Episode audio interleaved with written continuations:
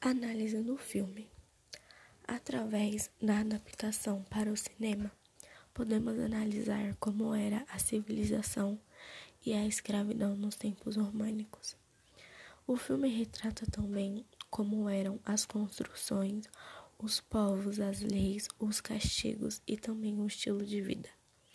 É um filme ótimo para um bom entendimento, com cenários, produções e equipes de grande talento foi um dos maiores épicos da história, vencedor de 11 Oscars, incluindo o de melhor filme,